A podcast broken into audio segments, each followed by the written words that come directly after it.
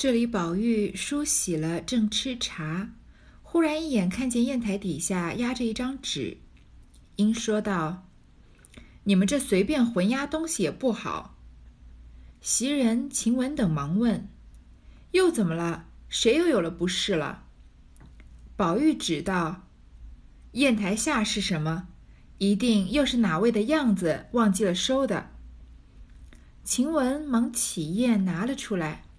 却是一张字贴儿，递与宝玉看时，原来是一张粉红笺子，上面写着“槛外人妙玉恭宿遥扣方尘”。宝玉看毕，直跳了起来，忙问：“是谁接了来的？也不告诉。”袭人、晴雯等见了这般，不知当是哪个要紧的人来的帖子，忙一齐问。昨儿谁接了？昨儿谁接下了一个帖子？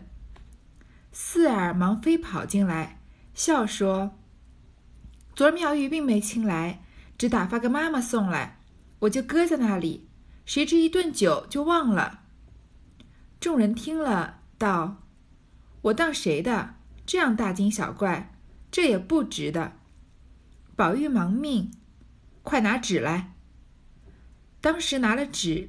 研了墨，看他下着“坎外人”三字，自己竟不知回帖上回什回个什么字样才相敌，只管提笔出神，半天仍没主意。因又想，若问宝钗去，他必又批评怪诞，不如问黛玉去。宝玉啊，梳洗完了，正在吃茶，突然看到砚台底下压了一张纸。他就在这里说啊，你们随便把东西这样胡乱的压在这里也不好。那这些丫鬟啊，袭人、晴雯就赶快问，又出了什么事了？宝玉就说，这砚台下面压的纸是什么呀？一定是你们哪一个人啊要绣花的这个花样子忘了收起来了。晴雯赶快就把砚台移开，拿出来，发现不是花样子，原来是一张字帖儿。那晴那晴雯以为是字贴，她可能识的字也不多，就递给宝玉看，原来是一张粉红签子，用粉红色就。有一些体现了少女的心事了，上面写着啊，坎外人妙玉，这个坎外人，这坎就是门槛的坎，在书里面呢说的就是这个贵族家的门槛。那妙玉她自称坎外人，就是要把自己和侯门贵族区分开来，因为她虽然是住在贾家里面，但是她的心境非常的清高，她觉得她跟这些人不是不不能为伍的，那也是要压前面这。嗯，我们听过几遍这首诗，“纵有千年铁门槛，终须一个土馒头。”那妙玉就这个铁门槛啊，就是富贵人家的门槛。妙玉就把自己和他们都区隔开来了，可以表现出来。这个妙玉虽然是要给贾宝玉庆祝生日，你看他是恭宿遥叩方程，就是远远的，呃，向你拜这个，向你拜寿啊。虽然是等于是写生日快乐的意思，但是他写这个坎外人啊，就很。显得自己很了不起的样子了。宝玉看了就赶快跳起来，说是谁接的也不告诉我。看来宝玉很看重妙玉的这张笺子。那袭人、晴雯就说不知道是谁的，哪个要紧的人来的帖子，以为是什么北静王之类的，就赶快问昨天是谁接下来的呀？这个丫鬟四儿赶快就跑进来说啊，本来啊妙玉都没有自己来，他就打发了个妈妈送过来，所以四儿就搁在那儿。那他们前一天晚上摆这个花宴。喝酒不是喝得特别开心吗？所以喝了一顿酒就忘记了。大家呢都觉得这不用当一回事，因为妙玉嘛又不是什么大人物，不过就是在这个贾家的寺里面出家的。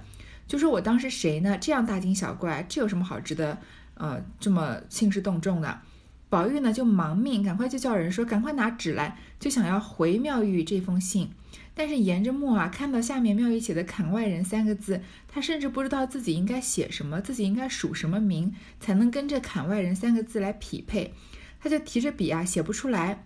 然后就想呢，如果我要去问宝钗啊，他一定又批评怪诞。你看，宝钗就是个太正经的人，就是嗯，在这个贾府的形象，这个太光伟正了。所以贾宝玉有这些比较呃旁门左道的事情，他想一开一开始想着问宝钗吧，肯定要被他说说怪诞，那不如就去问黛玉吧，因为黛玉和宝玉呢是同路人。想罢，绣了天儿进来寻黛玉，刚过了沁芳亭，忽见秀烟颤颤巍巍的迎面走来，宝玉忙问：“姐姐哪里去？”秀烟笑道：“我找妙玉说话。”宝玉听了诧异，说道：“他为人孤僻，不合时宜，万人不入他目。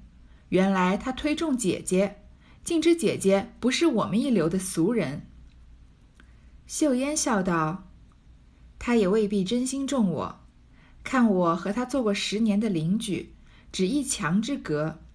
他在盘香寺修炼。”我家原寒素，另房住，就另的是他庙里的房子，住了十年，无事到他庙里去作伴。我所认的字都是承他所授，我和他又是贫贱之交，又有半师之分，因我们投亲去了，闻得他因不合时宜，权势不容，竟投到这里来。如今又天缘凑合，我们得遇。旧情竟未易，承他倾慕更甚当日。宝玉听了，恍如听了焦雷一般，喜的笑道：“怪道姐姐举止言谈超然如野鹤闲云，原来有本而来。正因他的一件事我为难，要请教别人去。如今遇见姐姐，真是天缘巧合，求姐姐指教。”说着。便将拜帖取与秀烟看。宝玉要去找黛玉呢，他就把这个帖子放在袖子里面，绣了这个贴儿来去找黛玉。刚过沁芳亭啊，看到秀烟颤颤巍巍的迎面走过来，可能这个身体很娇弱的这样子。宝玉就赶快问他说去哪里？秀烟说呢，我要去找妙玉说话。你放眼整个贾府啊，你都找不到一个人会主动去找妙玉说话的。宝玉也觉得很诧异啊，说妙玉这个人为人孤僻，非常清高。这个玉洁何曾洁，云空未必空。他就是感觉又高洁，好像又四大皆空的，但是又不合时宜，跟人一般人也聊不到一起去。那像前面李纨不是想要他的梅花吗？都说我不愿意跟他多说话，让宝玉去要，对吗？所以很少有人能去主动找妙玉说话，跟他当朋友的。而且啊，万人不入他目，这个世界上所有的人啊，都入不了他的眼。即使是贾宝玉、林黛玉这样子，在这个人类中已经算是很出尘的这个嗯极品了，在妙玉眼里啊，也不过就是俗人。说他们喝的这个茶，你都看不出来，对吗？说原来他推重姐姐，他就能看得中你啊！看来他知道姐姐你啊，邢岫烟啊，跟我们不是一流的俗人，你就是清高的雅士了。秀烟就笑着说呢。那也不一定是他真心的看中我，是因为我之前跟他做过十年的邻居，而且是只有一墙之隔的邻居。因为妙玉啊，在一个地方叫盘香寺，在一个寺庙里面修炼。那邢岫烟家比较穷，那他讲的比较客气，说我家寒素，就是比较贫寒，比较这个简朴，所以就另房租，另房住，自己家买不起房子就租房住。现在其实租房还是买房。也不一定是完全能划分穷人和富人的这个界限了，但是在那个年代呢，因为中国人安土重迁嘛，比较注重要有一个家算是定下来了，所以没有没有家要租房子住的，那绝对是呃比较穷的穷人了。正好租的呢就是他们庙里的房子，所以他住了十年啊，没事儿，邢岫烟就常常去这个盘香寺里面找妙玉作伴，而且妙玉呢就教他识字，说他识的字啊基本上都是妙玉教的。那他和他呢，又是贫贱之交，因为你马上邢邢岫烟要嫁给薛科了，可能日子会比以前好过很多。但是在贫穷的时候相交呢，是也算是比较真心，因为见过对对方最落魄的样子，又有半师之分，而且妙玉呢也算是邢岫烟的半个老师，因为教他识字嘛。所以后来投亲去了，知道妙玉啊不合时宜，权势不容，那里容不下他，竟然投到贾府来了。其实，所以说妙玉是身体不好，然后又要自先先是想要找人出带出家，后来又不准，嗯，还是没有用，最后自己去出家。结果还有什么其他的原因啊？权势不容，最后投到贾家来了，而是其实不是贾这个贾家下帖子请他的嘛。所以这里面妙玉出家的这个境遇啊，也许曹雪芹后面有别的事情要写，但是好像这个我们现在知道的事实啊，只是片面的事实，因为从呃。邢岫烟讲这两句话里面，觉得好像大有深意。他说他不合时宜，权势不容，这是我们前面不知道的。好，这里暂时不管他，说现在又天缘凑合，竟然啊，天缘凑合，居然他们又相遇到了。旧情境未易，易就是改变的意思。两个人旧时的友谊啊，竟然没有改变，所以承他倾慕啊，更胜当日。所以邢岫烟就会常常的来找妙玉聊天了。宝玉听了就很高兴，恍如听了焦雷一般，好像被打到了一样，就很开心的笑着说啊，哎呀，怪不得姐姐你啊，言谈举止超然如野鹤闲云。有一个成语叫闲云野鹤。就是你好像就不跟不跟我们俗人一样嘛，就好像脱离了世俗，像一片云啊，像一只仙鹤一样。因为这个仙鹤，我们一般都跟神仙挂上钩的。就说姐姐你这个人啊，怪不得档次就跟我们不一样呢。原来有本而来，原来这一切啊都是有原因的。现在我正因为有一件事情跟他有关，我在为难。我本来是要请教别人去的，他不是要去找林黛玉吗？现在我遇见姐姐啊，真是天缘巧合。那不如姐姐你来指教指教我。说着呢，就将这个拜帖啊给邢岫烟看。岫烟笑道：“他这脾气竟不能改，竟是生成这等放荡鬼癖了。从来没见拜帖上下别号的，这可是俗说的僧不僧，俗不俗，女不女，男不男，成个什么道理？”宝玉听说，忙笑道：“姐姐不知道，他原不在这些人中算。”他原是世人意外之人，因娶我是个有是个些微有知识的，方给我这帖子。我因不知回什么字样才好，竟没了主意，正要去问林妹妹，可巧遇见了姐姐。秀烟听了宝玉这话，且只顾用眼上下细细打量了半日，方笑道：“怪道俗语说的，闻名不如见面。”又怪不得妙玉竟下这帖子给你，又怪不得上年竟给你那些梅花。既连他这样，少不得我告诉你缘故。他常说，古人中自汉晋五代、唐宋以来，皆无好诗，只有两句好。说道：纵有千年铁门槛，终须一个土馒头。所以他自称槛外之人。又常赞文是庄子的好，或故又或称为讥人。他若帖子上是自称讥人的，你就还他个世人；讥人者，他自称是机灵之人，你谦自己乃世中扰扰之人，他便喜了。如今他自称坎外之人，是自谓倒于铁坎之外了。故你如今只下坎内人，便合了他的心了。宝玉听了，如醍醐灌顶，哎呦了一声，方笑道：“怪到我们家庙说是铁槛寺呢，原来有这一说。姐姐就请让我去写回帖。”秀烟听了，便自往龙翠庵来。宝玉回房写了帖子，上面只写“坎内人宝玉”。熏木谨拜几字，径自拿到了龙翠庵，只隔门缝儿投进去便回来了。秀英看了这个帖子啊，就是说想不到啊，妙玉的这个脾气还是没有改，居然生成这等放荡鬼癖了。既既这个放荡不羁啊，又有点诡异偏僻，就有点孤僻的样子。为什么呢？从来没见到有人在拜帖上下别号的。这是拜帖，祝人家生日快乐。你用这个别号，别号就是古代人有名啊，有名字，有字，还有个号。号啊，就是人的别称。如果硬要比今天呢，大概就是一个笔名。那你给人祝生日快乐，你叫什么就叫什么，对吧？你写自己的名字或者写昵称，哪有人写自己的笔名的呢？所以看起来就，呃，有一些狂放不羁的样子。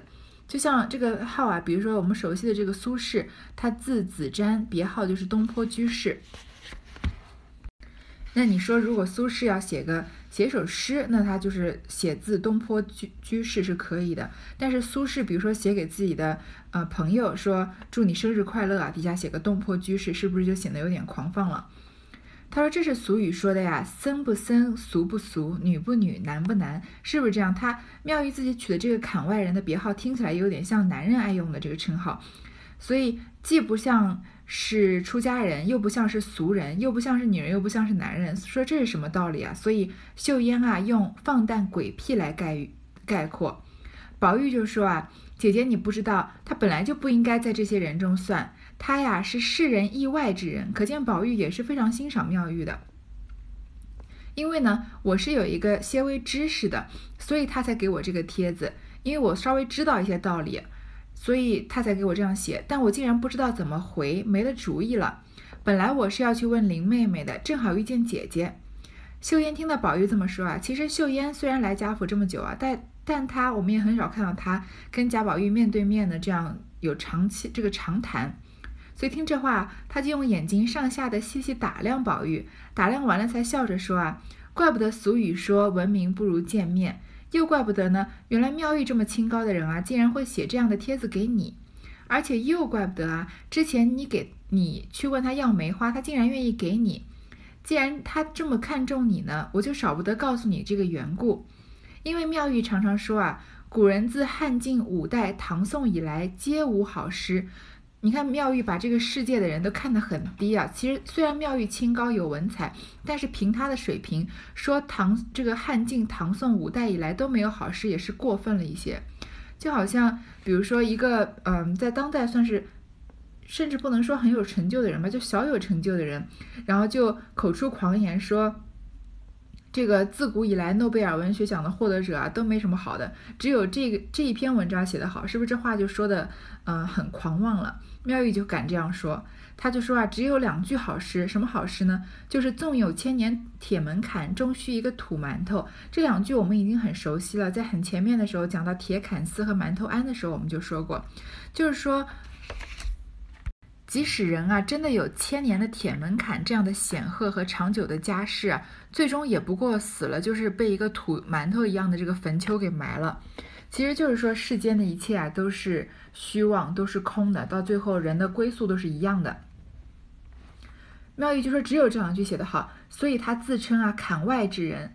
他又常常称赞呢，文章是庄子的最好，所以他就称自己为鸡人。那庄子我们都知道，这个老庄嘛，是道教的这个，嗯，可以说是奉为神的这两这两个人物。那庄子为什么因为？妙玉要赞庄子的文章好，就称为鸡人呢。因为呃，有一篇是就是庄子也是一本书嘛，他自己写的一本书，就是庄子把庄子比较长的呃发身边发生的一些故事和他说过的一些著名的话编成一本书。这书里有一句话叫“积人者，积于人而谋于天”。这其实是有一个典故的，但是但是这个典故说起来有一些长了，还还牵还是有孔子在里面。那那。这个典故我简单的解释一下吧，就是有三个好朋友，就是结为这个莫逆之交。其中一个好朋友去世了，那孔子呢，在这个人去世还没有下葬的时候，孔子就派派他的弟子子贡啊前去料理丧事。但是他另外两个好朋友呢，好像看上去不悲伤，一个在编曲，一个在弹琴，在那唱歌。那孔子这个弟子子贡看到就很生气，说：“你们对死人的尸体唱歌，这样合乎礼仪吗？”但是那两个好朋友啊，就看相视而笑，就不屑地说：“你这种人啊，哪懂得什么礼仪呢？”孔子贡就很生气，回来把事情都告诉孔子，觉得愤愤不平的样子，说他们好朋友去世了，一点都不伤心，他们脸色也不改变，居然在那里唱歌。那孔子就恍然大悟啊，说他们这些人啊，是摆脱了礼仪的约束，逍遥于人世之外的人。那我们呢，却原来是生活在具体的世俗环境里的人。所以人世之外和人世之内的人啊，彼此就不应该互相去干涉。但我居然派你去吊唁这个死去的人，实在是我们浅薄了。然后就是说，像他们这样，这这三个好好朋友啊，这三个人啊，他们把人的生命都看得很多余，就把死亡呢看作好像生命就好像是个毒瘤一样多余，把人的死亡就看到好像是把毒瘤戳破化了脓之后这样的一个这溃烂。所以像这样的人呢，怎么会顾及什么生死呢？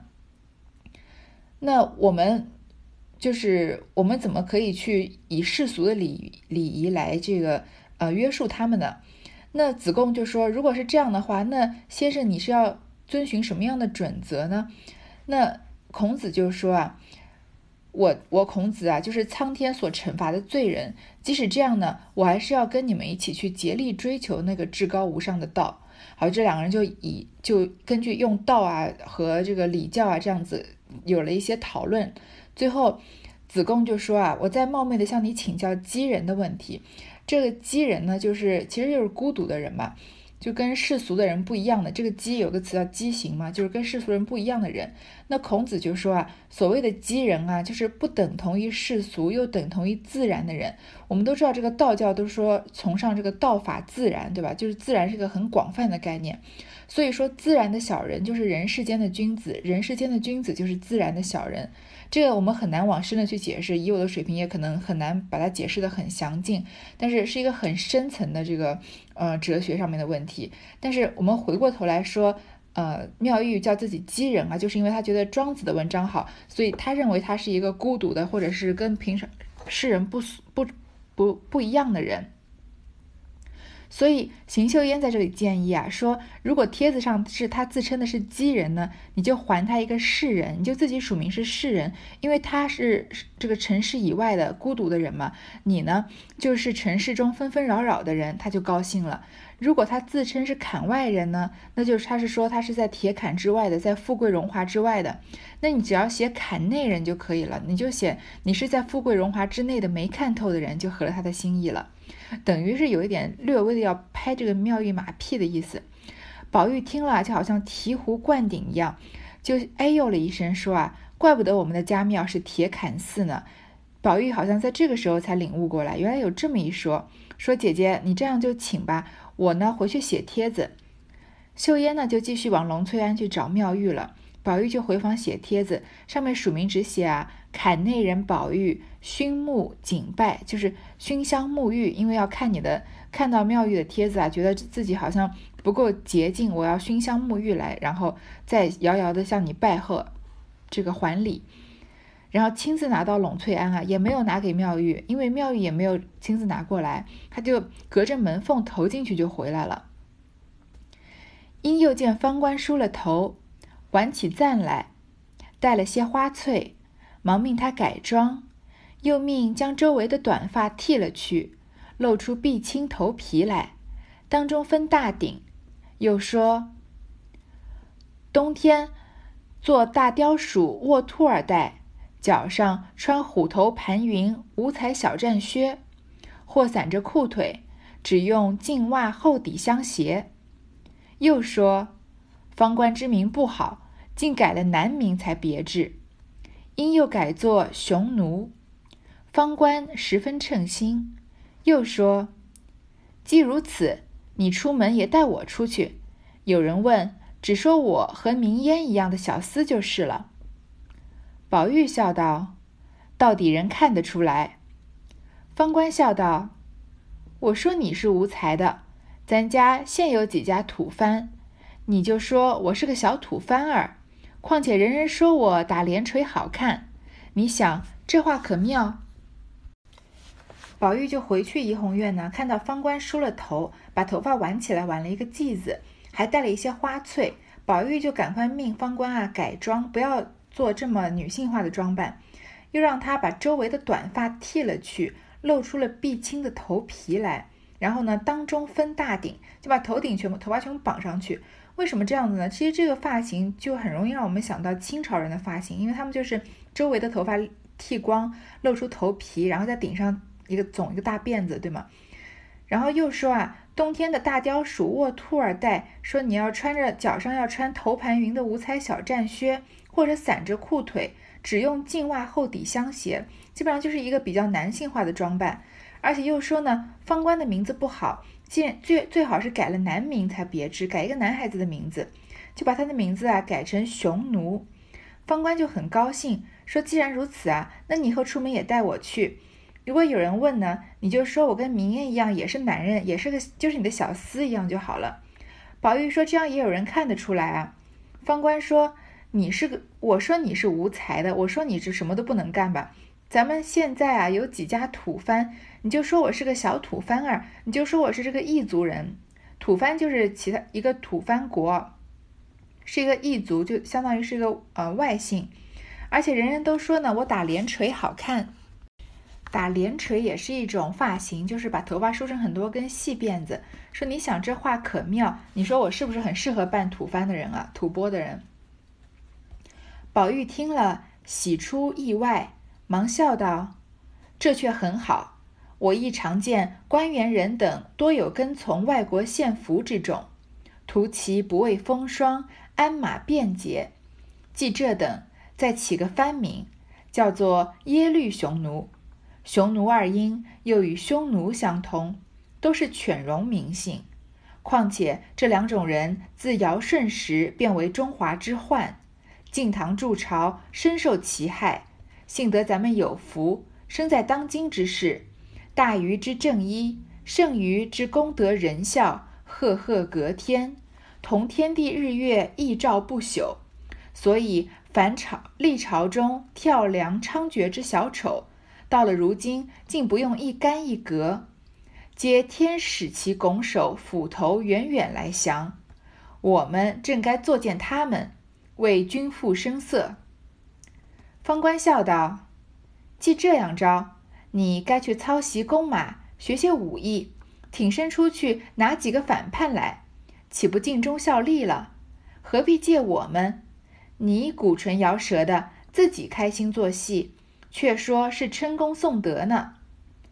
宝玉笑道：“所以你不明白，如今四海宾服，八方宁静，千载百载不用武备，咱们虽一戏一笑，也该称颂，方不负坐享生平了。”方官听了有理，二人自为妥帖甚宜，宝玉便叫他耶律雄奴。宝玉听了呢，很高兴，说这样很好，把你假装是一个小土蕃的男孩子很好。我也常常看到官员那些人啊，从外国贡献一些俘虏来，这些人就是这这些，因为外外国的这些俘虏呢，不畏风霜，鞍马便捷，比较好使唤，就像奴隶一样。既然这样啊。你不如就再起个番名，本来不是只想改给方官改一个男孩子的名字吗？现在再给他个姓好了，就叫耶律雄奴。这样这个姓约耶律啊，就很有就异性的这个感觉了。雄奴两个这个两个字的音呢，又跟匈奴相通，都是犬戎名姓。犬戎就是一个游牧民族啊。那匈奴我们也很我们也很熟悉了，在。呃，中国历史上各朝各代基本上跟边境打架的都离离不开这个匈奴，都是常常来骚扰边境的一支这个部落。况且这两种人啊，从尧舜开始就是中华之患，从最开始的皇皇帝开始呢，尧舜时代他们就是中华的这个祸患。晋唐筑朝啊，这晋朝和唐朝都深受其害。幸好呢，我们有福生在当今之世，现在呢。意思就是，现在这个朝代啊，也就是他们所在的这个清朝啊，已经把这个犬这个犬戎基本上打到就是不能再侵犯边境了。我们是大禹之正一啊，就突然之间贾宝玉开始歌功颂德起来，开始呃颂圣了，说当朝的这个皇帝有多么的，呃这个皇帝的血统有多么正统，然后他们的嗯对于边境的这个贡献有多么的大，然后就说了一堆，这个我也不想细读了。所以历朝中的这个跳梁小丑啊，到了如今竟不用一干一格，他就把这些犬戎匈奴的人形容成呃跳梁小丑。现在打他们都不需要动一兵一卒了，他们就自己从老远就过来啊，拱手斧头来投降了。说说我们正该作践他们，为君父声色呢。我们本来就是应该看清作践这些犬戎的人，然后扮扮成他们，就故意扮丑扮他们，才为我们这个朝廷啊君父声色。这这段总的来说就是很怪，但是我后面慢慢再说。方官就笑着说啊，既然这样啊，那你不就应该去学习这个射箭、骑马，学一些武艺，再挺身啊，去拿几个反派来，拿几个边境的这种跳梁小丑来，你不就为了国家尽忠效力了吗？你何必要借着我们给我改个名字？你在这鼓唇摇舌的，自己开心啊，自自己就只是会耍些嘴皮子，还说你是在歌功称功颂德呢。宝玉说：“啊，这其实是你不明白。如今四海兵符，大家都臣服我们的皇帝，八方宁静，所以千年百年都不带不再需要这个武力来平定边疆之患了。我们虽然是在开玩笑啊，但是也该称颂，方不辜负这个坐享生平了。我给你表面上改这个名字是是开个玩笑啊，但其实也是在称颂我们祖国的大好河山，这样也就不辜负我们活在这个和平年代了。方官听了觉得很有道理，两个人都觉得应该给他改名，这个主意很好，所以宝玉以后就叫方官啊耶律雄奴。这段说的就特别的没头没尾，就从前面回完妙玉信以后，宝玉回来看到方官梳头，突然就让他把头发给剃短，露出头皮，改个名字，然后又要给他加个这个边疆的姓，然后又开始称颂，所以这段就是好像从《红楼梦》读到这里啊。突然之间有一段，我们完全不能理解曹雪芹要把他这段放在这回里面是要做什么意思？说这回的回目是“寿怡红群芳开夜宴”，前面已经写完了。死金丹独宴李清丧，后面要写贾静呃，对，这个贾静死了。那突然之间中间给个方官改名，然后又写的没头没尾。宝玉这个时代的反叛者又突然开始称颂起来。到底是什么意思呢？其实我们很多人到现在也不明白，所以有些人猜测啊，这一段是后人在《红楼梦》里面加进去的，不是《红楼梦》里面本来的意思。那在其他的一些呃，这个读讲解《红楼梦》讲的特别精辟的人，各有各有自己的看法。各位如果有兴趣，可以搜一搜这个周汝昌先生对这一段的这个看法。那我个人这个以我的这个浅薄之见呢，我觉得这段放在这里确实是有一些奇怪。有可能方官确实是改了名叫耶律雄奴，然后有自己的一段说法，但是那里面的称颂啊，和贾宝玉突然之间开始，呃，说要以方官改名，然后来去这个称功颂德啊，然后来反叛他们啊，这个这些说法呢，我倒是确实不太能理解，所以我认为有可能是后人把这一段里面。